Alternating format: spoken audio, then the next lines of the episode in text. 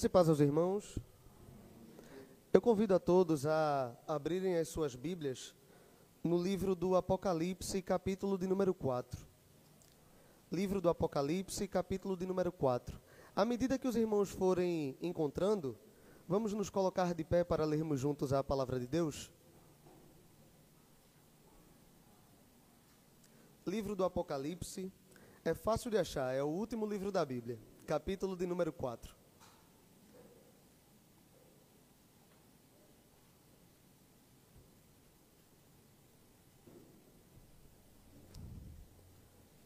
Diz assim a palavra de Deus: Depois destas coisas, olhei, e eis não somente uma porta aberta no céu, como também a primeira voz que ouvi, como de trombeta, ao falar comigo, dizendo: Sobe para aqui e te mostrarei o que deve acontecer depois destas coisas.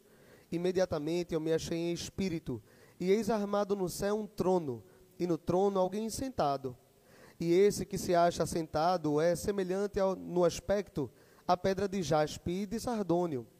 E ao redor do trono há um arco-íris, semelhante no aspecto à esmeralda. Ao redor do trono há também vinte e quatro tronos, e assentados neles vinte e quatro anciãos, vestidos de branco, em cujas cabeças estão coroas de ouro. Do trono saem relâmpagos, vozes e trovões, e diante do trono ardem sete tochas de fogo, que são os sete Espíritos de Deus. Adiante do trono, um como que mar de vidro, semelhante ao cristal, e também no meio do trono e à volta do trono e por detrás. O primeiro, verso de número 7. O primeiro ser vivente é semelhante a leão, o segundo semelhante a novilho, e o terceiro tem o rosto como de homem e o quarto ser vivente é semelhante à águia, quando está voando. E os quatro seres viventes, tendo cada um deles, respectivamente, seis asas, estão cheios de olhos, ao redor e por dentro. Não tem descanso nem de dia e nem de noite, proclamando: Santo, Santo, Santo é o Senhor Deus, o Todo-Poderoso, aquele que era, que é e que há de vir. Quando esses seres viventes derem glória, honra e ações de graças ao que se encontra sentado no trono, ao que vive pelos séculos dos séculos. Os vinte e quatro anciãos prostrar-se-ão diante daquele que se encontra no trono. Adorarão o que vive pelos séculos dos séculos e depositarão as suas coroas diante do trono, proclamando: Tu és digno, Senhor e Deus nosso, de receber toda a glória, a honra e o poder, porque todas as coisas tu criaste, sim, por causa da tua vontade vieram a existir e foram criadas. Vamos curvar nossas cabeças e juntos vamos fazer uma breve oração. Santo Deus, te damos graças por estarmos reunidos aqui essa noite, Pai. Reconhecemos que somos falhos e pecadores. Te agradecemos porque podemos estar juntos te cultuando, enquanto tantas pessoas, Pai, sofrem perseguição ao redor do mundo. Te agradecemos pela liberdade que tu nos concede que nesse momento cada coração seja um terreno fértil, onde tua palavra possa florescer e dar frutos. Tira toda a dificuldade que há em mim e que haja clareza na passagem da tua palavra. Que nós possamos ser iluminados pelo teu Santo Espírito. É o que eu te peço em Cristo Jesus. Amém. Os irmãos podem sentar.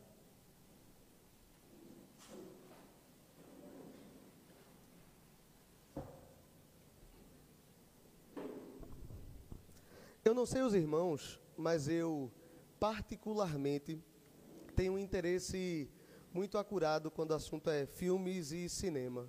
Muito disso está relacionado com a minha noiva que me influenciou a gostar bastante de cinema. Dentro do, do cinema, você pode ver filmes de várias maneiras. Eles têm várias tecnologias, onde você tem imagens melhores, sons melhores, telas maiores, telas menores, cadeiras mais confortáveis. E uma das tecnologias que revolucionou o cinema, sem dúvida, foi a tecnologia 3D. É quando você assiste um filme e você consegue ver como se as figuras estivessem saindo da tela. Para assistir um filme 3D, se você já observou, é necessária a utilização de um óculos. Você coloca aquele óculos e a imagem que está na tela fica nítida.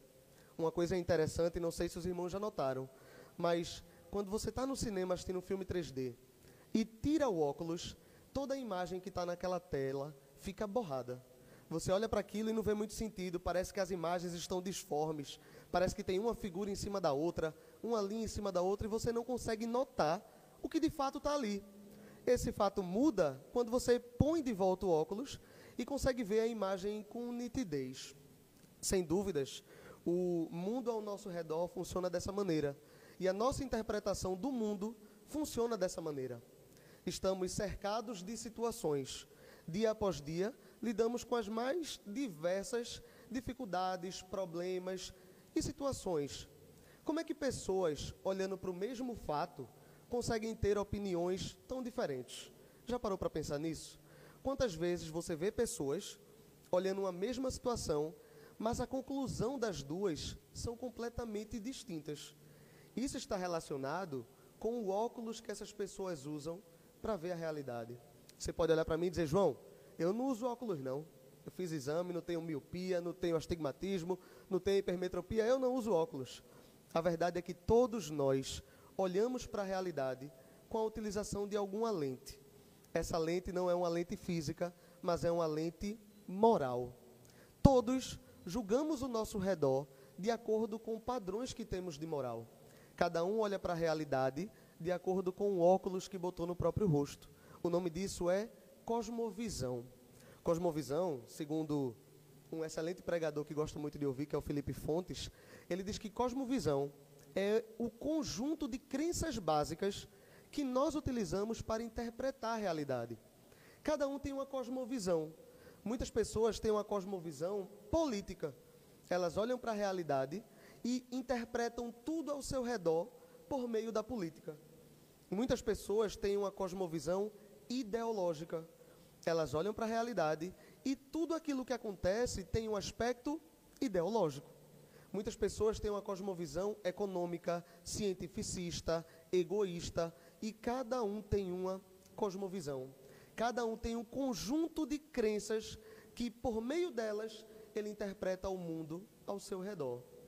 João, nós como cristãos devemos ter uma cosmovisão específica? E a resposta é sim. Existe uma lente adequada pelo qual nós devemos enxergar o mundo. Nós, como cristãos, temos um conjunto de crenças basilares e nós julgamos o mundo ao nosso redor por meio desse conjunto de crenças. Hoje estávamos na classe de confissão e estávamos tratando sobre aconselhamento, psicologia, e a gente estava falando de um exemplo específico.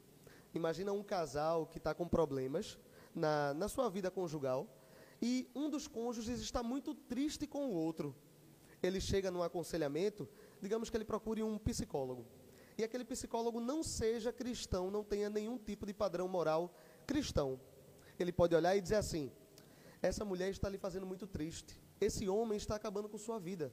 Vamos resolver esse problema. Vamos nos divorciar. E está resolvido. Note que no conjunto de crenças dessa pessoa não está a moral de Deus.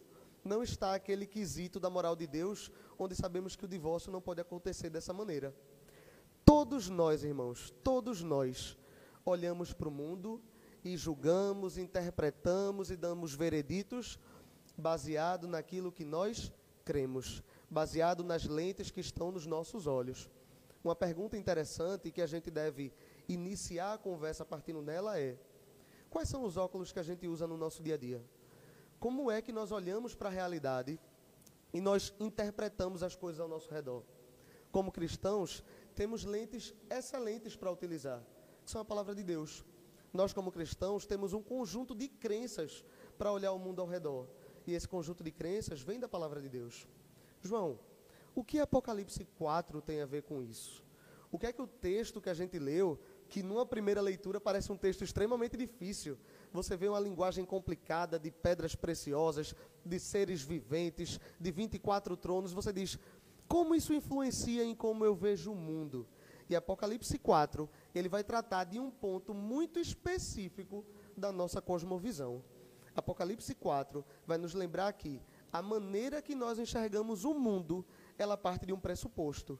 O pressuposto que o comando do mundo, o comando do universo, e que todos os exércitos que existem, eles estão debaixo da subordinação de um general, que é Deus. Apocalipse 4 nos chama a ver o mundo partindo da sala de comando desse mundo.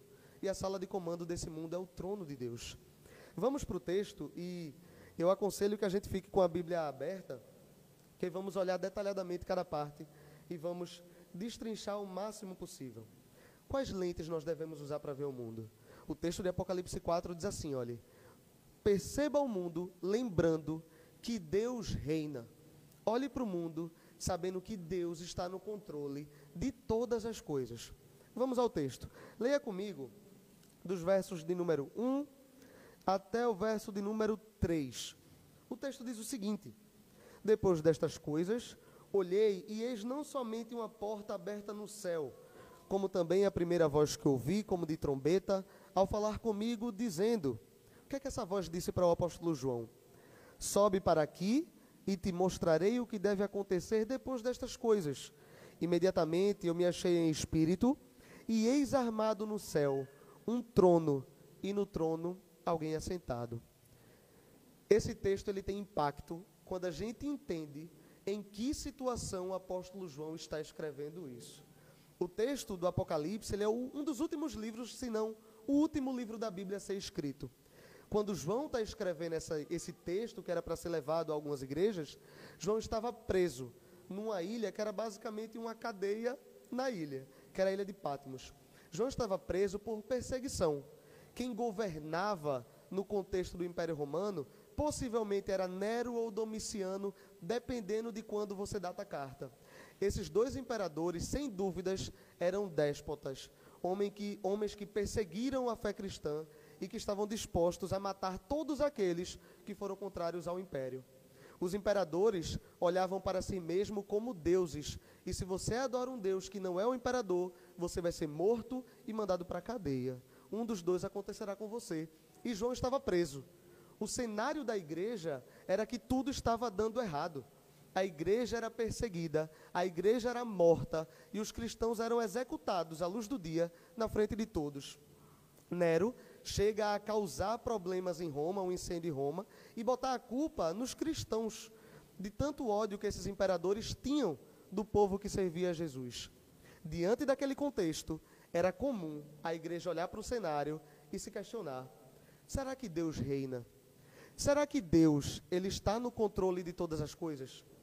Será que a mão bondosa e que nos defende está sobre nós ainda?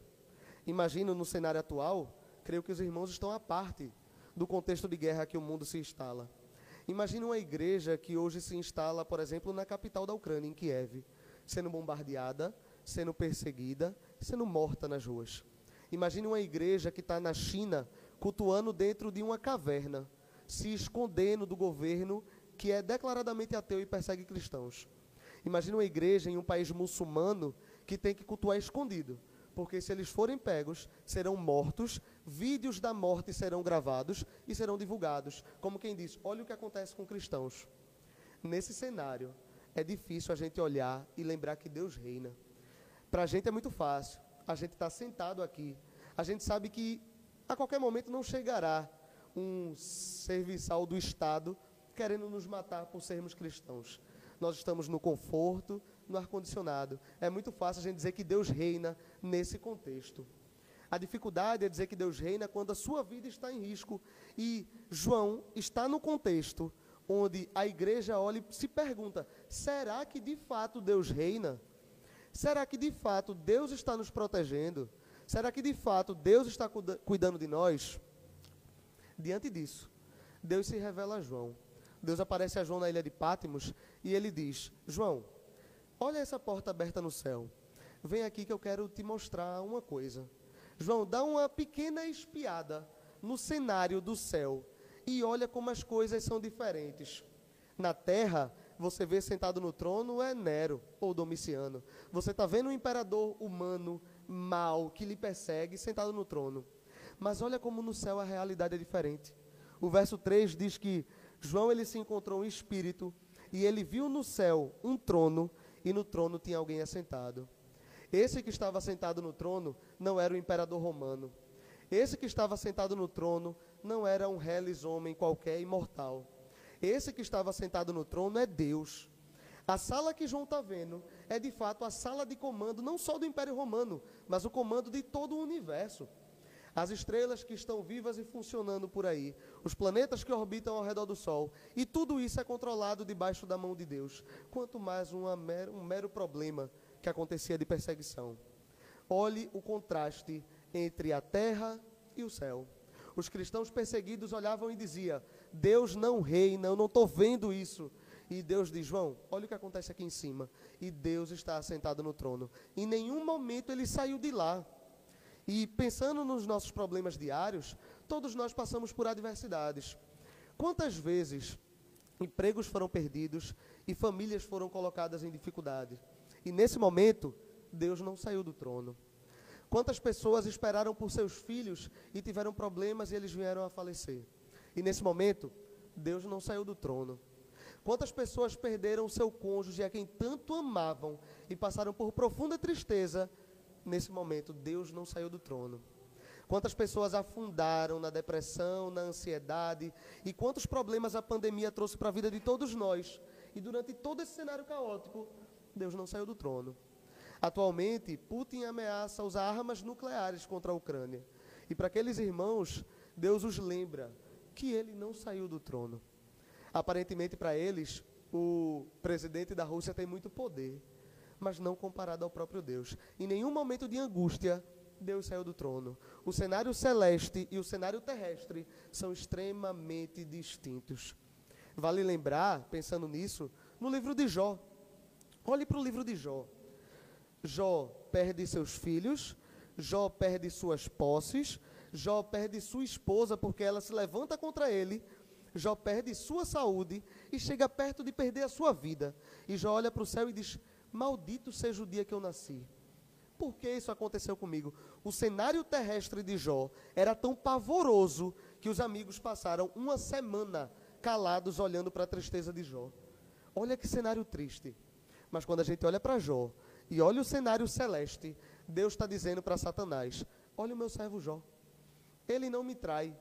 Tirei tudo dele. E ele continua firme. Na terra, Jó padecia. No céu, Jó era exemplo para Deus usar contra Satanás. Se os irmãos passam por dificuldade, lembrem-se que Deus continua sentado no seu trono. Se as angústias, as aflições, as tentações, elas se levantam contra nós, Deus continua sentado no seu trono. E é isso que João vê. João é chamado de João. Tu que estás na adversidade, tu que estás à beira da morte, tu que já estás bastante velho e preso numa ilha, olha quem continua governando o universo. É o próprio Deus. Leia comigo a partir do verso 3.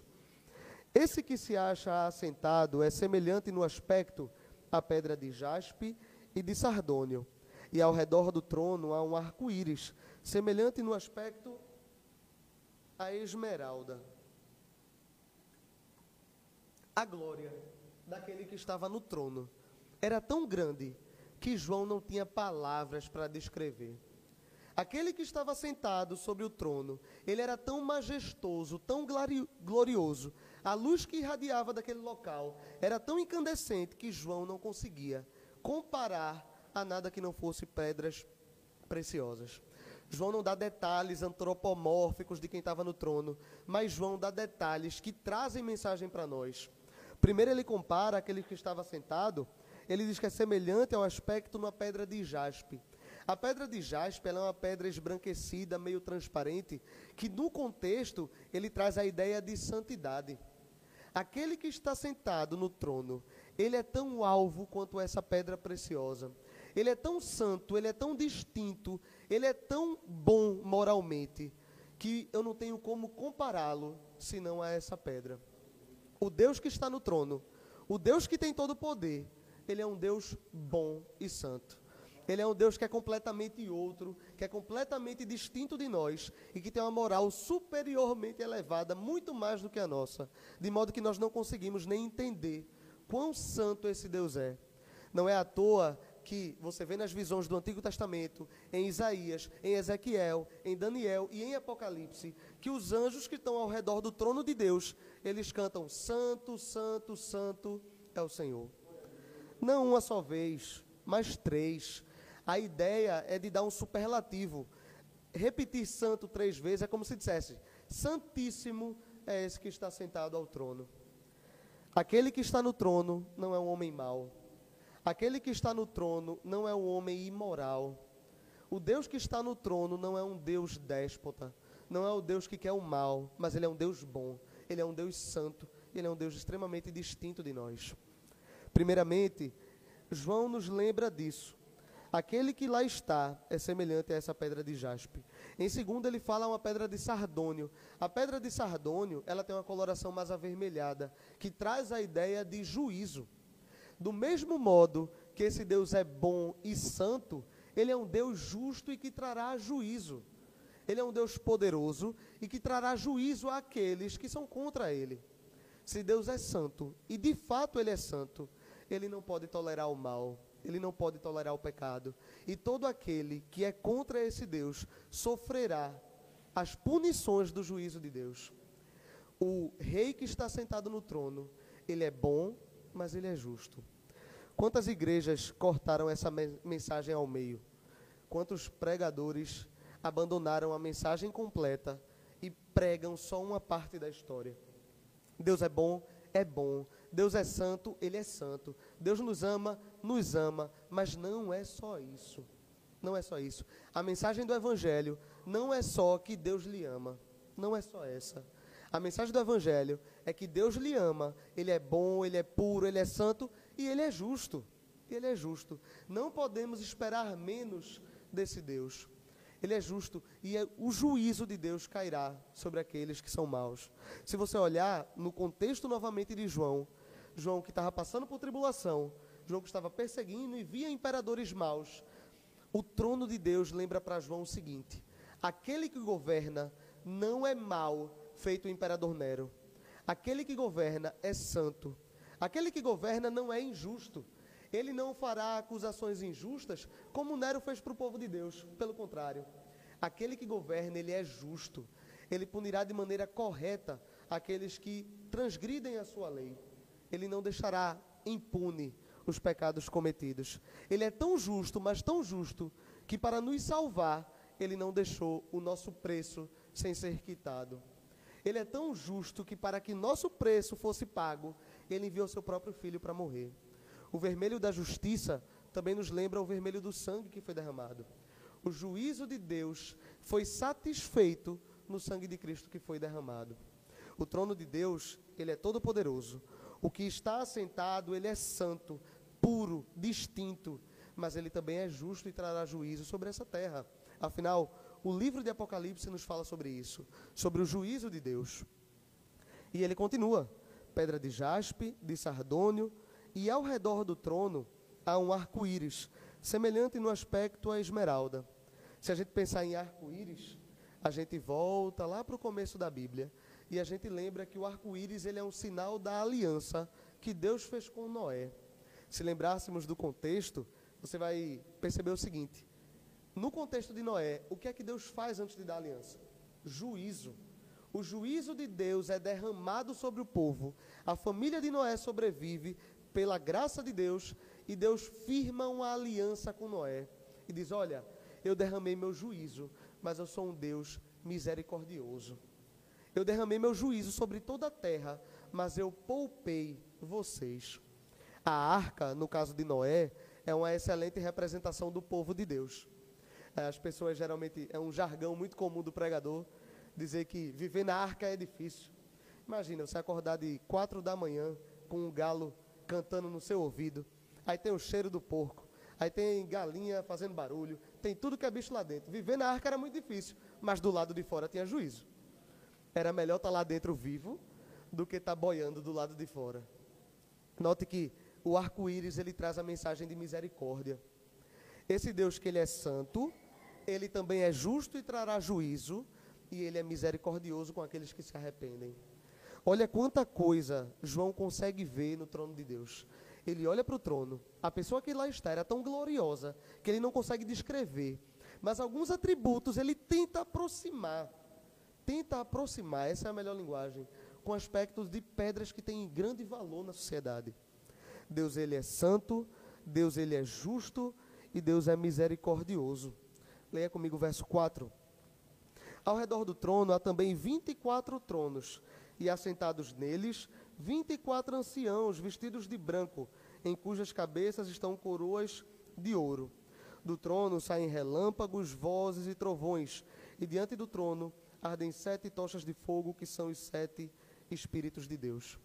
A figura do templo, eu até pensei em tentar trazer uma imagem para mostrar aos irmãos, mas é uma ideia como se tivessem círculos ao redor do trono. O trono se encontra no meio, e ao redor do trono tem círculos onde tem esses outros seres. Ao redor do trono você encontra 24 tronos, com anciãos sentados lá. No contexto judaico, ancião traz a ideia daquele que representa o povo. Era comum os judeus terem disputas entre si e irem à porta da cidade, onde estavam os anciãos, e o ancião julgava as contendas que tinha dentro do povo. O número 24 aqui nos remete, e aqui existem pequenas divergências, mas a melhor interpretação é que representa toda a igreja no Antigo e no Novo Testamento. São 24 porque 12 representam os patriarcas e 12 representam os apóstolos do Cordeiro.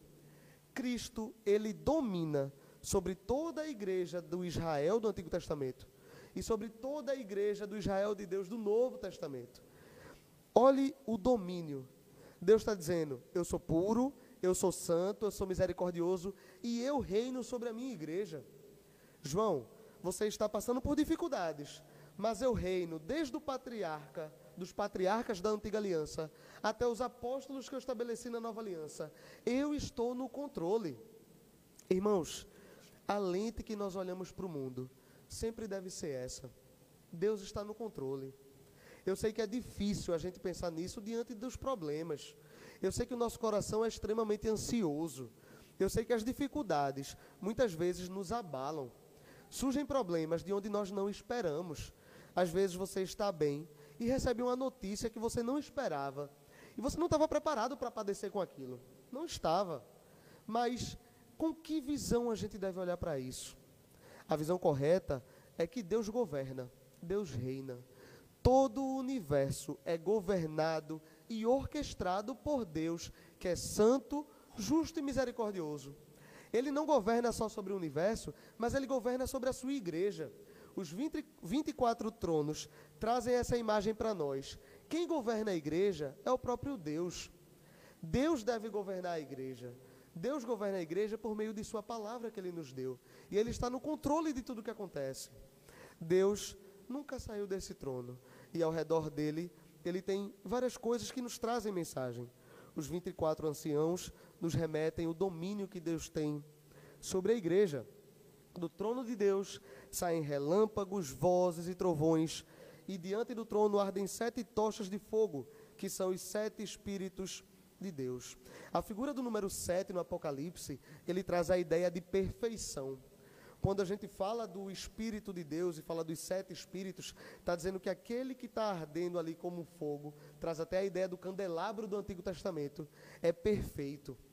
É interessante notar que quando Jesus é batizado, a figura do Espírito é como uma pomba. Quando Jesus está entronizado, quando Jesus volta em juízo e em poder e grande glória, a figura do Espírito é como um fogo consumidor.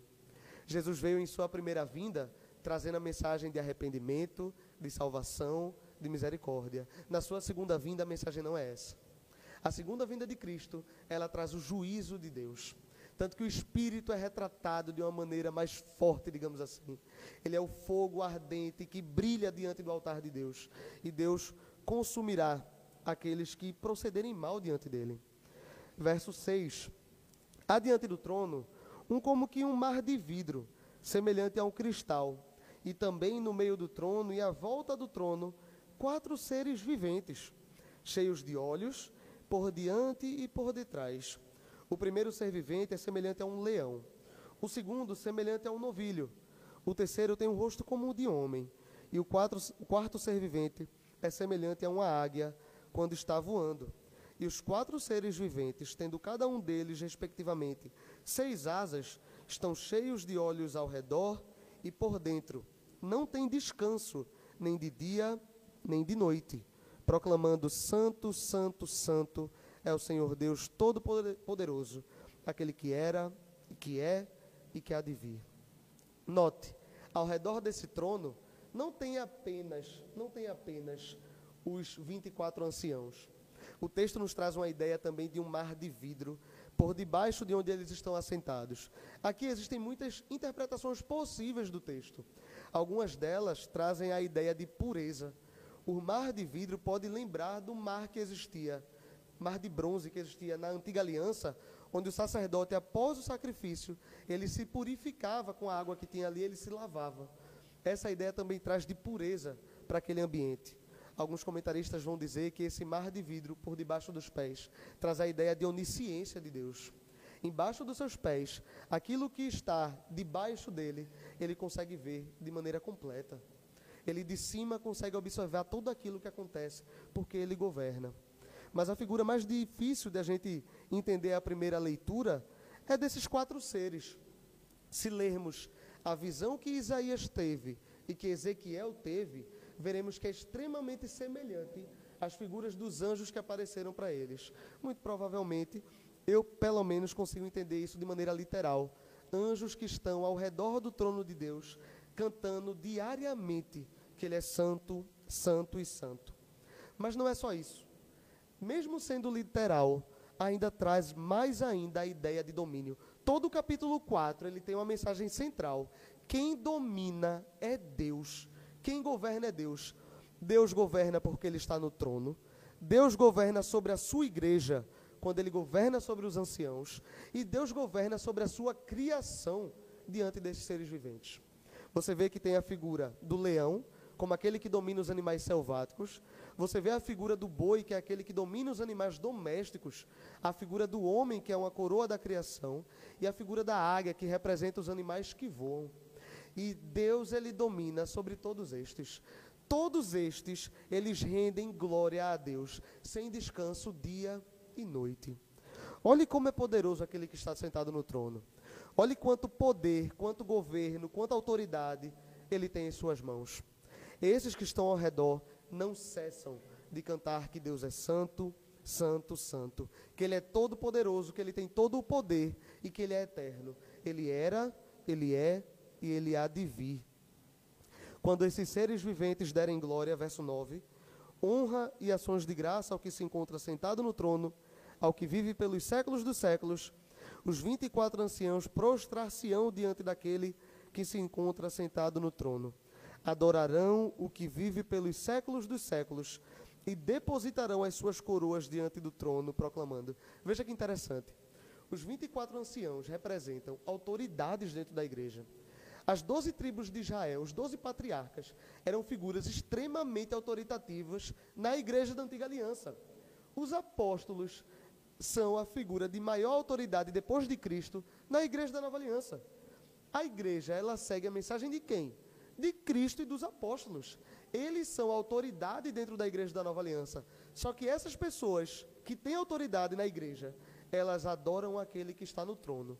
A coroa que elas têm, elas depositam diante daquele que está no trono. E essas pessoas cantam: Tu és digno, Senhor e Deus nosso, de receber toda a glória, a honra e o poder. Irmãos, só existe um que é digno de receber glória, honra e poder. Quantas vezes nós somos adúlteros? Essa é a palavra. Adúlteros. Deus trata como adúltero aquele que dá a sua glória a outro. Deus trata como adúltero aquele que dá honra devida a Deus a outro. Deus trata como adúltero aquele que tem outros deuses além de Deus. No começo do culto, nós lemos Êxodo 20. E Deus começa a ler dizendo: Eu sou o Senhor teu Deus, que te tirei da terra do Egito, da casa da servidão, não terás outros deuses diante de mim. Não terás.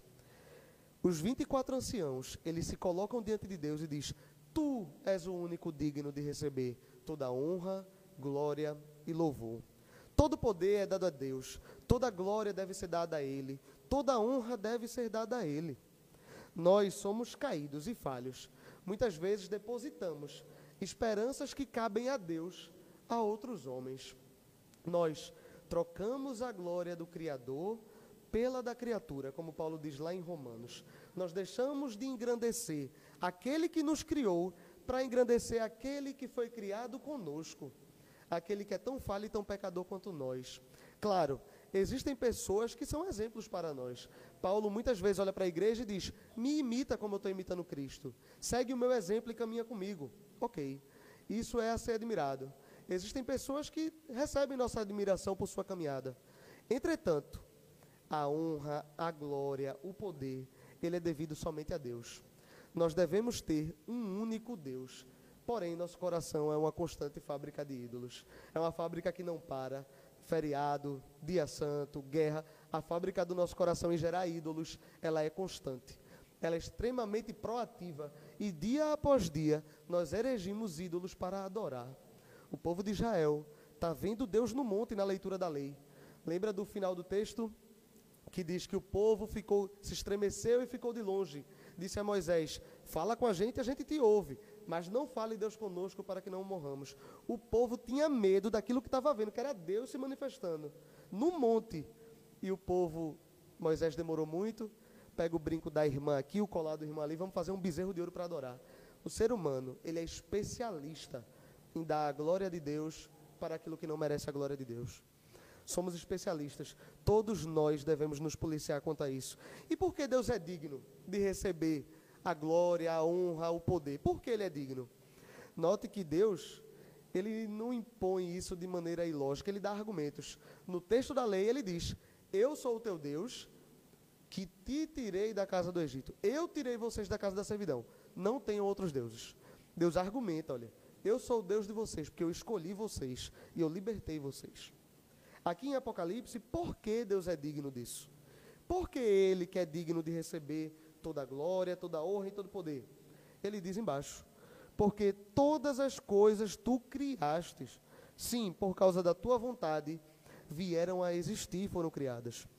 Deus é o único de receber a adoração da criação, porque foi Ele quem criou. A criação é fruto das mãos dele. Todos nós somos obras de Suas mãos. Nós devemos glorificar a Deus porque Ele nos fez. Foi Ele que nos criou. Foi Ele que nos colocou aqui. Estávamos discutindo hoje de manhã na classe de confissão que Deus ele se revela a todo homem. Todo homem sabe que Deus existe por meio da criação. Só o fato de Deus criar é o maior ato de revelação de Deus. Criar. Ele nos fez. Por esse fato, ele é digno de receber nossa adoração. Note como esse texto, ele nos dá boas lentes para olhar o mundo. Boas lentes. Nós devemos olhar o mundo partindo de uma perspectiva muito firme. Devemos ter uma crença muito basilar.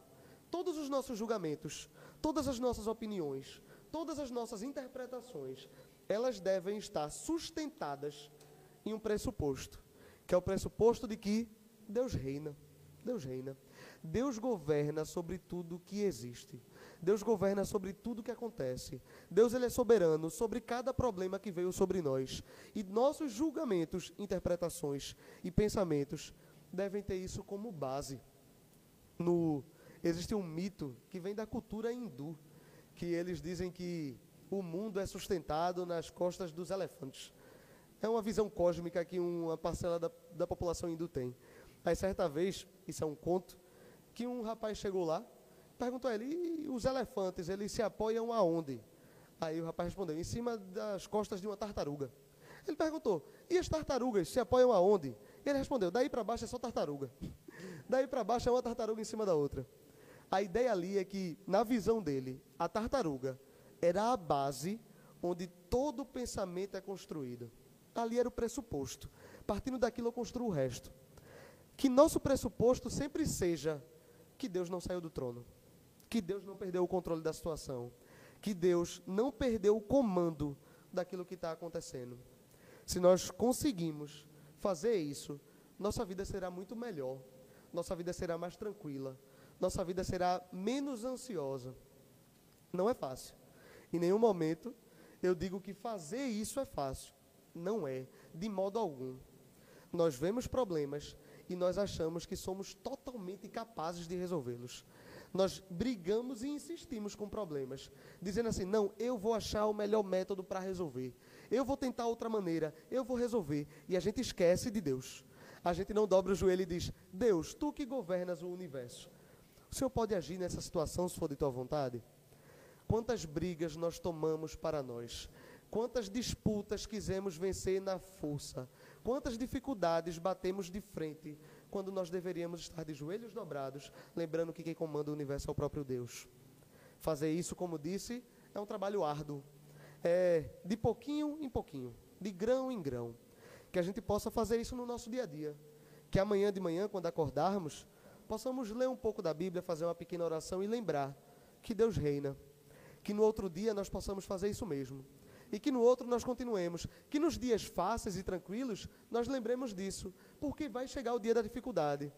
O dia da dificuldade é o dia da prova. No momento, Deus vai apertar a situação. E é aí onde a gente vai ver se essa fé está sólida ou não. Enquanto você está assistindo as aulas lá na faculdade, as aulas estão tranquilas. Mas um dia chega a peleja, a peleja é a prova. Se você não estiver preparado, você não se sai bem. Aqui é a mesma coisa. Que a gente possa cultivar esse entendimento dia após dia e que na dificuldade isso esteja tão enraizado no nosso coração que nós nem pensemos duas vezes. Deus governa, Deus é soberano sobre todas as coisas. Vamos curvar nossas cabeças e fazer uma breve oração?